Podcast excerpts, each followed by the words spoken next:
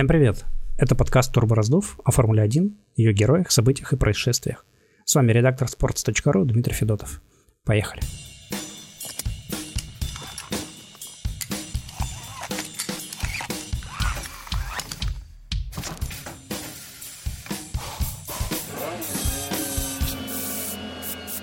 Сегодня хотелось бы поговорить об одной важной теме, хотя, может быть, и не столь важной, как э, противостояние Феррари и Red Bull, и, может быть, не столь важной, как возможное возвращение Мерседеса или попытка Мерседеса вернуться в лидеры. Это, безусловно, очень важные истории, но о них мы еще успеем поговорить. А сегодня хотелось бы немножко о команде, которая выступает чуть хуже, чем лидеры, но потенциально является всегда одной из самых интересных, одной из самых сильных. В общем-то, топ-команда по-прежнему, несмотря на то, что ее результаты далеко не лучшие в последние годы. А, вернее, даже об отношениях этой команды с одним гонщиком. Это Макларен и Даниэль Рикардо. Действительно ли их отношения подошли к концу после двух лет сотрудничества? Или все-таки есть вероятность, что Рикардо продолжит работать в команде в 2023 году? Много вопросов. Много вопросов. Не совсем понятно, чего ждать, учитывая, что заявление исполнительного директора Макларена Зака Брауна достаточно прозрачно намекает, что ситуация непростая. Э, я не хочу вдаваться в подробности контракта, сказал Браун, буквально на Гран-при Монако. Но есть механизмы, при которых мы либо можем продолжить сотрудничество дальше, или при других механизмах мы сможем это сотрудничество прекратить. Приблизительно так он сказал в переводе с английского на русский и в переводе с формального языка на общепонятный. Это означает, что контракт Даниэля Рикардо подписан по схеме 2 плюс 1, то есть два железных года, э, стабильных, которые вам никто никак ничего не сможет помешать отменить, и опция, опция продления контракта еще на один, на третий сезон. Как раз вот э, Рикардо выступил в 2021-2022 проходит его второй год в Макларене, и вот теперь стоит э, вариант либо активации этой опции, то есть продолжение соглашения, либо разрыв. И в таком случае, что будет дальше, вот это и есть главный вопрос. И хочется порассуждать о том, что будет в данном случае, какие есть варианты развития событий.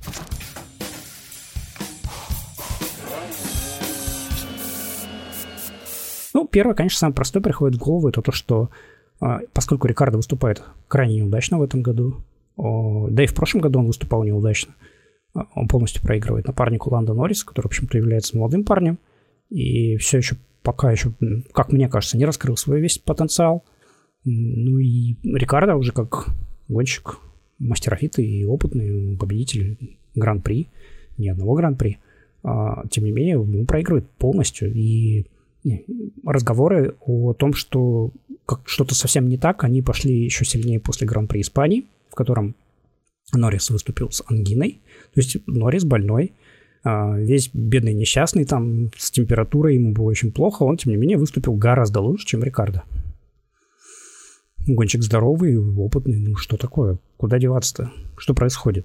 А, хорошо, ладно, это как бы, ну, если бы это была одна гонка, об этом бы, конечно, не говорили, но у нас продолжается это из одной гонки в другую, ситуация продолжается, не меняется практически. А в прошлом году лишь один был момент, а, когда Рикардо, в общем, казалось, перевернул ситуацию, выиграл в Монце. Но вот это вот э, краткое событие, оно больше, по большому счету, и не продлилось. И у Рикардо все хуже и хуже ситуация. Понятно, что команда в такой ситуации начинает задумываться о том, что гонщику, в общем-то, пора бы, может быть, и что-то поменять. Не только в работе с командой, а, потому что здесь работа идет, конечно, да. А, ребята ищут скорость, ищут настройки, пробуют что-то, и, допустим, в практике во второй в Монако Рикардо разбил машину ровно по этой причине, что команда перемудрила с настройками, пыталась найти более агрессивные и это привело к тому, что машина разбалансировалась, и гонщик потерял контроль над ней и вылетел, разбил в барьеры. Значит, варианты, в общем-то, по большому счету такие. А, если а, на самом деле... То есть, понимаете, сейчас э, все решается буквально в ближайшие два, может быть, месяца пройдут основные важные переговоры между гонщиком и командой. Будет, будет достигнуто принципиальное соглашение о том, чтобы продлевать контракт или нет. А может быть, они подпишут стороны новый контракт без опции. Э, это тоже вариант. То есть, э, допустим, команда считает, что гонщик э, не стоит тех денег, которые он просит, или которые предполагаются при активации опции. В таком случае, конечно, логично ее не использовать, а просто переподписать новый контракт с меньшей зарплатой. И в таком случае мы сейчас видим, что переговорная позиция Рикардо очень слабая. То есть вариант один – это просто денежный.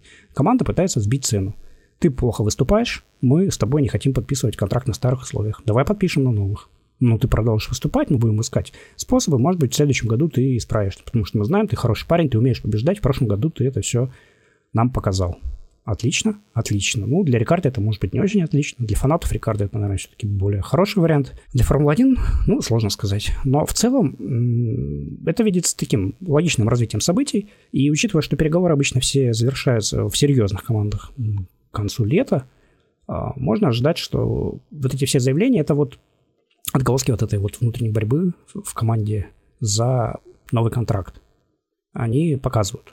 Ну, или, или а, ситуация гораздо хуже для гонщика, и в команде уже приняли принципиальное решение отказаться от его услуг, и по большому счету а, Браун просто констатирует, что да, есть вариант с э, досрочным завершением соглашения, и гонщику пора искать себе место, если он хочет где-то выступать. А по большому счету мы уже ничего ему тут а, нового предложить не можем, он, он нас не устраивает. Да, мы еще будем типа, пытаться в этом году что-то сделать, но, ребята, как бы время было, полтора сезона, и как-то мы бы хотели все-таки лучшего добиться. Если это намек на завершение отношений, то тогда, конечно, у нас начинают э, появляться новые варианты. Кем заменить Рикардо, если он уйдет?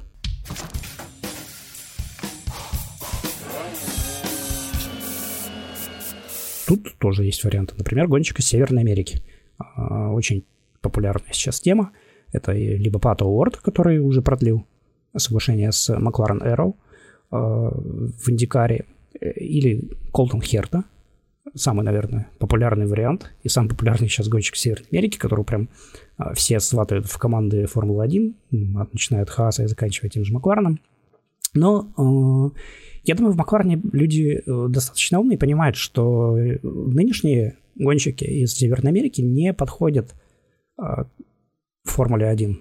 Дело даже не в том, что они там плохие гонщики или водители грузовиков там или еще что-нибудь. Не, это хорошие ребята, они все настоящие хорошие гонщики, но разница между Формулой-1 как э, таким техническим видом спорта очень стала сильной в сравнении с Индикаром. За последние годы разрыв этот просто достиг невероятных уровней. Формула-1 — это сложный космический корабль, а, который нужно постоянно там не просто там пилотировать, там отвлекаться на всякие моменты, вам нужно учитывать электронику, постоянно менять всякие переключатели, за всем отслеживать. Плюс ко всему это очень конкурентная среда, в которой вы должны еще и бороться за позиции. Если вы где-то небольшую ошибку допустите, то вы многое теряете. Маленькая ошибка Формулы-1 приводит к огромным последствиям. Это может быть ошибка в настройках, она приведет к тому, что вы в квалификации очень сильно провалитесь. Э, ошибка пилотажная приведет к тому, что вы просто в гонке все потеряете. А если у вас это все накладывается, вы где-то не можете найти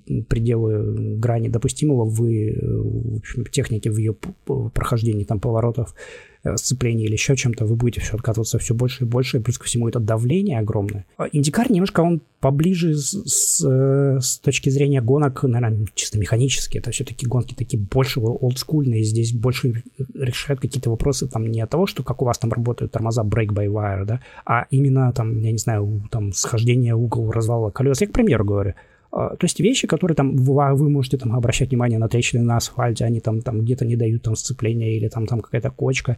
То есть очень-очень много важных пилотажных моментов, именно работы с машиной. И всякие вот технические примочки, они немножко отходят на второй план. И, конечно, очень много зависит от того, насколько у вас опытная команда механиков и так далее. Формула-1 все-таки механики, там, ну, то есть инженеры, они примерно все равны. Да, конечно, есть там сильные, есть слабые команды, но общий уровень, он приблизительно одинаковый. И вы, конечно, да, вы не можете вырваться из второго эшелона в первый, но э, вот в Индикаре вы можете просто даже с не очень там, хорошей командой, э, имеется в виду, ну, не очень сильной, там, может быть, команда именно с точки зрения там, финансового э, каких-то там вопросов, вы можете вырваться вперед просто за счет того, что у вас будет хорошая команда механиков, вы попадете в настройки и выстрелите там, на какой-то трассе. Это вполне возможно. Но проблема еще в том, что гонщик из Северной Америки, он растет в специфичных вот этих условиях североамериканских, когда вы немножко э, сосредоточены на вот этих вот моментах именно, так, я, я их вот называю механические гонки, то есть именно вот на каких-то таких вещах, которые связаны именно там с пилотажем.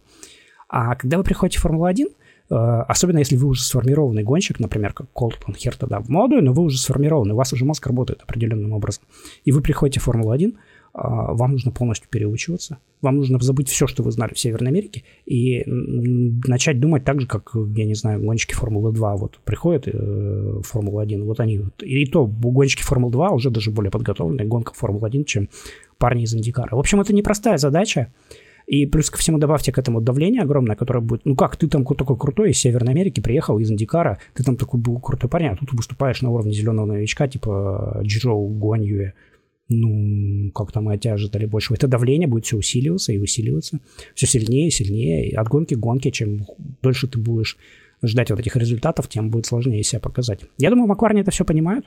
Я вообще хотел сказать, что еще очень часто поэтому гонщики из Индикара не могут себя проявить в Формуле 1. Были лишь два парня, которые были, ну, реально хорошие, потому что их давление общественное вообще никак не волновало. Это Жак Вильнев, когда перешел в 96 году в Формулу-1, и Хуан Пабло Монтоя в 2001.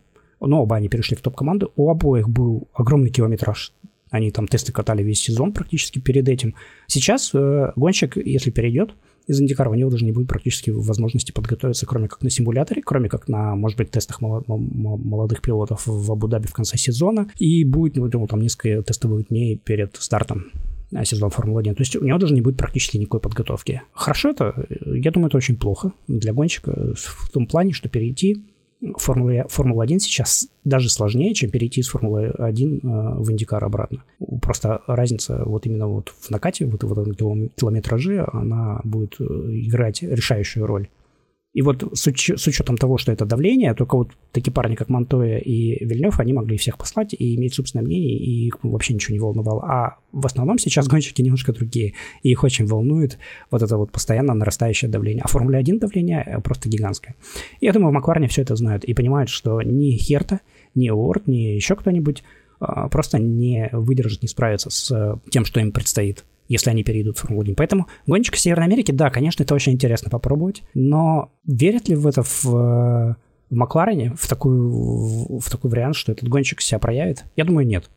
И поэтому, наверное, наверное гонщика из Северной Америки не возьмут. Это будет слишком, слишком сложный вариант, но может быть, все, все, может быть, может быть, захотят попробовать.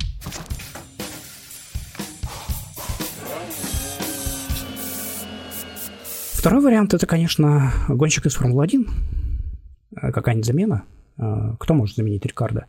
Э, да, может быть, это будет молодой пилот из Формулы-2. Может быть, это будет какой-нибудь парень, типа Оскар Пиастри, который сейчас сидит резервистом в Альпине. Потому что... А может быть, как раз это будет парень, который сидит в какой-то команде, который недоволен опытный. Ну, может быть, это, например, Фернандо Алонсо снова вернется в Макларен. Никогда не говори никогда с, в отношениях Алонсо и Макларена. Тем более он уходил из команды, в общем-то, не так даже плохо, как э, было в 2008 году, но тем не менее. Как бы, а может быть, это вообще будет Себастьян Феттель, у которого все не очень хорошо в Астон Мартине, который явно, мне кажется, хотел бы э, попробовать что-то другое, если он еще не надумал завершать карьеру. Поэтому много вопросов, о том, кто может заменить из Формулы-1, но этот вариант, э, как бы, если будут доступны какие-то э, опции для Макларна в виде гонщиков опытных, то, возможно, команда рассмотрит. Но есть ли они в действительности? А, а захочет ли Алонсо менять команду, которая по-прежнему не борется за подиумы, на команду, которая тоже все еще не борется за подиумы и победы? Перспективы Альпин, э, они хуже, чем у Макларна? Или, или примерно такие же? От этого очень много зависит. Э, также, я думаю, рассуждает и Феттель. Оба гонщика, бывшие, ну, они не бывшие чемпионы, бывшими чемпионами ни, ни, ни Формуле 1 никто не является. Оба чемпиона э, хотят, э, конечно, команду, с которой можно бороться за победы. И в данном случае, конечно, э, только если они увидят, что в нынешней команде совершенно нет никаких перспектив, э, тогда они могут решиться на переход. Захочет ли Макларен это все менять? Неизвестно. Тут еще вот какое дело. Вопрос веры в способности Рикардо.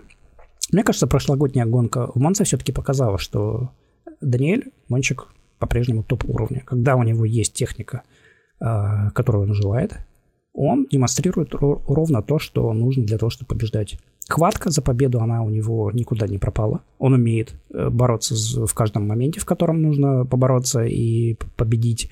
Если машина слушает, э, слушается ровно так, как ему хочется, он хватается за шанс и использует его на полную. Он умеет обгонять, он умеет бороться, он умеет работать шинами, он все умеет, если техника подходит. И я думаю, вот эта гонка в Монце, она была прекрасным примером. Да, да, Норрис, конечно, был быстрее в той гонке немножко, но обогнал бы Норрис э, Рикардо, если бы не было указания не дергаться, я не уверен. Там могла быть э, непонятная история в плане завершения, может быть, даже аварии бы. Но суть в том, что когда у Рикардо есть шансы, есть э, техника, сопоставимая его э, желаниям, он, он все может, всего, всего может добиться. Поэтому это вопрос еще в том числе и не только к Рикардо, почему он не может добиться, но и к Макларену, к, к инженерам, которые не могут э, привести машину к тому уровню, которого желает гонщик. Э, и здесь, конечно, есть проблема самого пилота. У него очень уникальный пилотажный стиль, э, э который сформировался в Red Bull, что Рикардо — это мастер максимально позднего торможения — но нынешние машины, они тяжелые и немножко непослушные, и особенно на низких скоростях они совершенно не очень хорошо себя ведут в плане сцепления, оно пропадает, потому что перестает работать и вот этот эффект, граунд-эффект, и вообще сцепление как бы, и вот, вот эта вот масса лишняя вот этой машины тяжелая, она наоборот, еще и инерционность у нее достаточно большая. Получается, что на низкой скорости машина становится нестабильной, а когда Рикардо любит вот в самый, в самый последний момент там затормозить, и вот это вот, чтобы, ну, вот как наконечник копья, вот этот вот он будет, будет использовать, а, вот, вот инерцию он имел вот этой машины легкой раньше, там, как более легкая машина в сравнении с тем, что, какой она является сейчас. А Рикардо умел все это дело реализовать так, чтобы затормозить максимально поздно, войти в поворот, не потерять стабильность и выжить из этого все это хорошее, хорошее качество, но воспроизвести вот именно вот то, что он хочет, вот эту машину, вот этой стабильности на позднем торможении, и до сих пор не, удается ни, ни в Макларене, ни в Рено ему толком это не удавалось после того, как он перешел туда из Red Bull. Вот единственная команда, где это получалось, это был Red Bull, но, опять же, машины были немножко легче в те времена, а особенно еще легче они были до перехода на а, вот этот промежуточный регламент, когда машины потяжелели после 2016, по-моему, года или 2015, я не помню. А, в общем, или с 2015. А, в общем, для Рикардо проблема именно в этом складывается. Сам он свой пилотаж не то чтобы не хочет менять, но, опять же, ему нужно переформатировать свой мозг. А он, видимо, это не хочет, потому что он знает, что его стиль, он настолько выгодный, что э, проще пытаться какое-то время ну, добиться э, от машин, то есть настроек каких-то вместе с инженерами, попытаться найти их, э, чем, то есть и машину нужно поменять таким образом, а чем, чем пытаться поменять свой пилотажный стиль и учиться заново каким-то определенным вещам. Ну, например, попал в ту же самую ловушку, что и Феттель, правда, у Феттеля немножко другой пилотажный стиль, но ловушка похожа, что гонщик нашел настолько эффективный способ, что он пытается его воспроизвести в каждой новой машине, э, в которую переходит, а регламент меняется и не позволяет. И получается, что Рикардо нужны очень-очень тонкие, очень четкие очень понятные настройки, и их очень сложно добиться. Еще во времена, когда он выступал в Red Bull вместе с Верстаппином, он уже почувствовал вот этот вот а, переход, что машина ведет себя немножко не так, как ему хотелось бы. А, и он искал вот эти точные настройки, в какой-то момент он просто плюнул и сказал, ладно, я буду ездить так, как машина себя ведет, хорошо, я не буду вот пытаться достичь идеала. И вроде как ситуация улучшилась, но он стал потихонечку проигрывать Ферстаппин именно там в квалификациях и так далее. А теперь ситуация становится еще хуже. То есть он попал в ловушку собственного пилотажного стиля и никак не может из нее выбраться. Но когда все получается, когда все работает как надо, мы видели, что он как Монце может побеждать, и ситуация будет лучше. А, поэтому сложно сказать, чем все закончится. Мне кажется очевидным, что Макларен в ближайшее время не предоставит Рикарду а, машину, которая будет ему нравиться. И Рикардо вряд ли улучшит свой пилотажный стиль. То есть э, в лучшую сторону здесь э, ничего не пойдет. А, может быть, это будет ближе к концу года что-то. Но к тому моменту уже должен будет решиться вопрос с контрактом. Захочет Макларен работать с гонщиком еще один год или нет? Я не знаю. Подумайте вы, а, предлагайте свои варианты. А, пытается ли Макларен сейчас просто сбить цену для нового контракта да, с гонщиком снизить его зарплату, чтобы получить, в принципе, опытного гонщика и в то же время на следующий год, может быть, уже обдумать новые варианты, да, на, то есть в следующем году обдумать варианты на 2024 с кем-нибудь другим. Или, может быть, э, уже все решено, и ребята планируют кого-то взять из Северной Америки или из Формулы-1, а может быть, из э, кого-то из молодых гонщиков. Предлагайте свои варианты в комментариях. И пока.